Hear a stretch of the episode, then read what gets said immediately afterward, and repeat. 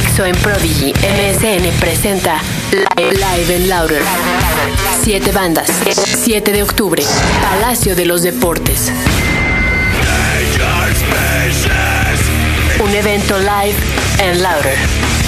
Si estabas indeciso, el 20% de tu entrada corre por Dixo.com. Para mayor información, visita nuestra sección de promociones.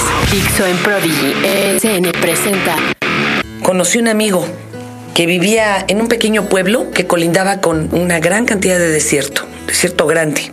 Y así como decir un día, no sé, nosotros nos fuimos de pinta en la escuela o algo, a este le llamaba el desierto. Y que se escapa de la casa. Se llevó la bicicleta, se metió al desierto y por poco y no regresa. Pero desde ahí le quedó la espinita. Ahora es un explorador de desiertos. Qué raro, ¿verdad? Ulises Lawson. Y él me regaló su libro hace algunos años, Océanos de Fuego. Hoy les voy a contar historias del desierto. Un Tao del desierto. Este, este es el podcast de Fernanda Tapia por Dixon Prodigy MSN. Es difícil tener contacto con el desierto, desierto, porque siempre nos imaginamos las dunas junto a las pirámides de Egipto. Sin embargo, hay muchos desiertos. Ustedes pueden ir a Sonora, se agarran la carretera larga, larga, larga de noche, es mágico, ¿eh? Y desierto. Apagan las luces tantito del carro. Digo, no, no lo estoy incitando a que lo hagan, pero como boca de lobo. Es una maravilla.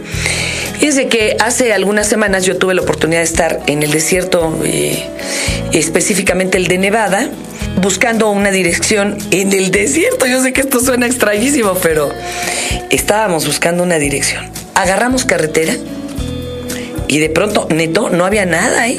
De vez en cuando aparecían unas especies de letreros pequeños a la vera del camino, con caras sonrientes hipócritas de candidatos a determinados puestos en el estado de Nevada porque así se anuncian allá. O sea, no ponen espectaculares, no, ponen unos pequeños letreritos abajito, en el suelo. Y ahí veíamos, ¿no? a la gorda, este, negra, diente de oro, este, luego adelantito estaba un pelochas, después un, uno que tenía cara bastante perversa, y así íbamos, de repente ya nada, desierto, desierto. Y no había nadie a quien preguntarle, pero la dirección era sobre esa avenida en el 7061.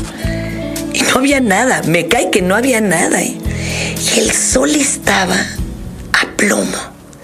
Y le prendíamos al aire acondicionado el carro y yo con el terror de que se nos fuera a apagar el carro ahí. Nada, no había recepción de celular, no, no, no, no era una cosa de terror. De repente se aparece como como medio dislocada por el sol, por el calor como espejismo. Una tienda de estas de 24 horas abierta que tenía puro mendigo personal como sacado de película de David Lynch. Rarísimos. Nos metimos y para no ser rudos este, o groseros, pues bueno, dijimos vamos a comprar unos chescos y preguntamos. Vamos hacia donde estaban los chescos, todos calientes. Los refrigeradores desconectados había una señora muy grande afroamericana con dreadlocks chiquititititos y como que un ojo se le desmarcaba. Mentally, you picture my dog, but I have not told you the type dog which I have. Perhaps you might even picture Toto from the Wizard of Oz. En nuestro mal inglés le preguntamos, oiga, estamos buscando el 7061. Ah, dos kilómetros para adelante. Ah, bueno. Nos salimos y vimos una maquinita de chescos. Oh, como de anuncio. Pensaba yo en los mendigos anuncios del Cinemex, chinga. Sí, ahorita rápido echamos unas monedas. La máquina nos arrojó un refresco de cola hirviendo porque estaba desconectada. Joder. Ni hablar, nos llevamos nuestra, nuestra latota caliente, nos volvemos a trepar al carro. Yo ya muy espantada porque dije, me queda que donde se nos detenga aquí el carro, sí no sé qué va a pasar.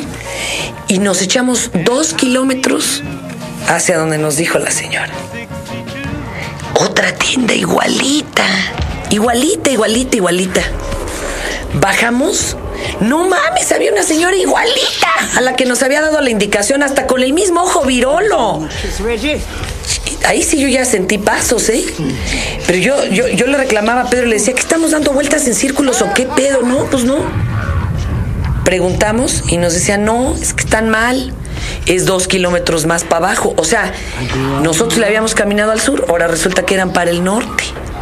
Hijos de su madre. Ya, evidentemente, a, la maquinita de afuera, pues ya ni le echamos monedas. Nos arrancamos de regreso y llegamos a la primera tienda, es abierta 24 horas, donde estaba la misma señora con los dreadlocks chiquitos. Dije, no manches. Y le pedí a Pedro que nos regresáramos. Cualquiera diría que qué me metí, que no, estábamos sobrios. Lo que pasa es que ese tipo de cosas suceden en el desierto. Otra historia del desierto le ocurrió a una amiga mía, cuyo nombre no voy a mencionar porque sí está, pero bien aventurera, y cuyo ex esposo se estaba muriendo, estaba ya desahuciado. Y terminó con un maestro yerbero buenísimo, es un eh, iridiólogo también muy famoso al sur de la ciudad. Este hombre les dijo, miren, para que este señor salga, se me van a ir a Real de 14 y van a buscar a don Marcial. Y él les va a dar un paquetito. Eh, y, bueno, de lo que les va a dar es eh, con lo que se van a curar. Dijeron, no, pues qué mendiga hierba tan rara que no hay ni en el mercado de Sonora, ¿verdad? Y como evidentemente le tenían fe ciega, este personaje ha curado a muchísimas personas y de los males más extraños, prepararon el fin de semana, esta chica pidió permiso en su trabajo, subió al marido que apenas podía moverse. Eh, tenía un problema ahí muy grave de veras en el hígado. él ya estaba chupado, en serio, ya estaba muriendo y se arranca a manejar a Real de 14. En estas épocas, para poder entrar al pueblo de Real de 14, que es un pueblo fantasma, era un pueblo, un pueblo minero, uno tenía que cruzar un túnel y se hacían señas con linterna el cuidador del final del túnel con el de la entrada del túnel. Actualmente eso ya no pasa, esto ya es más electrónico y demás, pero en aquel entonces sí era así como de señas y pásenle que van los de acá. Entraron al pueblo, llegaron ya muy de noche, entonces se dirigieron a uno de los hostales de la zona y al siguiente día preguntaron por la dirección de Don Marcialito y todos lo conocían. Llegaron a la casa, una casa de colores ya bastante raídos. Y le dijeron de parte quién iban, pero no estaba don Marcial. La esposa y todos los de ahí, uy, los trataron re bien porque iban de parte del doctorcito. Y les pidieron que regresaran unas horas después. Y estos a recorrer el pueblo, vacío. Ahora se ha puesto más hipiosón, pero vacío. Y a las 3, 4 horas regresaron y no estaba otra vez don Marcialito, pero ya les habían dejado en una caja de zapatos amarrada con un hilito como de pastel del molino la medicina y le dijeron que ahí está. Bueno, se llevaron la mentada cajita, llegan al hotel, no manches, era peyote. Mi amiga jura que en su vida lo había visto. No, y el que estaba muriendo menos. y dijeron, ¿y ahora cómo te damos esto, güey? O sea, ¿cómo se come? Porque bueno, habrá quien lo sepa preparar, se muele, se más. Pues le dijo el esposo, mira, yo ya para como me siento así, manéjale para el desierto. Y se salen del pueblo, se van hacia el desierto en la madrugada y le dice el marido, pues a ver, abre la caja, dame uno. y empieza a masticar unas de estas como piedrita. Y le dice él, pero no me puedes dejar solo, ¿eh? Tú también. Y mi amiga le dijo, no, ¿cómo crees? No, tú también, güey, pues como yo aquí solo. No, no, tú también. bueno, ya los dos empezaron. No les pasaba nada. Pasó una hora, nada. Le dice él, ¿sabes qué? Yo creo que el que agarramos no estaba maduro. A ver, dame otro. y que se pasan otra pieza. Y la masticaban. Dice que ya llevaban como tres cada uno cuando madres. Ahí sí ya les puso, ¿no? Y sintieron la muerte y vieron cómo se les borraba el mendigo desierto enfrente y se quedaron pasmados. Ella se asustó mucho porque ella vio de frente su muerte. Y pasó un rato. Ellos creían que habían pasado unas dos horas. manejaron de regreso a la ciudad. No, pues ni les cuento, o sea, estaban rarísimos. Estos se sentían, decían que sentían como la mitad del espíritu afuera del cuerpo, como si se hubieran desacomodado. Y caminaban lento, ¿ven? Y la gente del pueblo pues nomás se reía porque pues era muy normal, no habían visto mucha gente así. Cuando llegaron al hotel, el, el cuate que los, los recibió, vamos, el señor de la recepción le dijo, ¿qué? ¿Vieron a la calaca?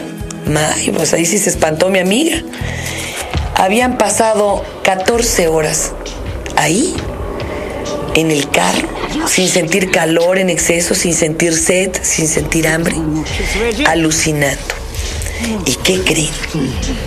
Pues este hombre no se sintió bien de inmediato, pero durante la semana que regresaron ya a la Ciudad de México, se puso en pie y al mes volvió a trabajar. No estoy haciéndole propaganda como de propiedades curativas al peyote, lo que pasa es que es una experiencia bastante extraña en el desierto.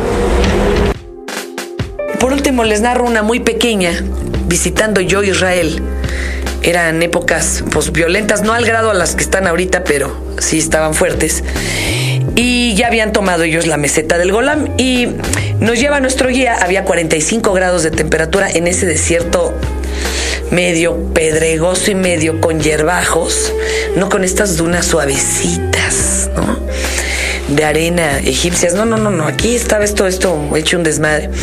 Y nos dijo, tienen que bajar a ver la meseta del Golán porque es nuestro logro. Bueno, pues ni modo, agarramos valor, nos salimos de la frescura del carro y de su aire acondicionado y nos lanzamos corriendo. Y de repente oímos que grita el guía, no, no, no, no, por ahí no, ¿cómo que por ahí no? Todavía hay minas personales, chingues. O sea, nos quedamos fríos ahí a 45 grados. Le dijimos, ¿y ahora por dónde nos regresamos? Tardamos varios pasos en reencontrar la vereda que estaba marcada como vereda libre de mines. Creo que ha sido la experiencia de las más peligrosas en mi vida y por pura inconsciencia. Pero bueno, estas son algunas historias del desierto. Yo les recomendaría que compraran Océanos de Fuego de Ulises Lawson de editorial Sista y que lean cómo un hombre buscando en la nada se encontró a sí mismo.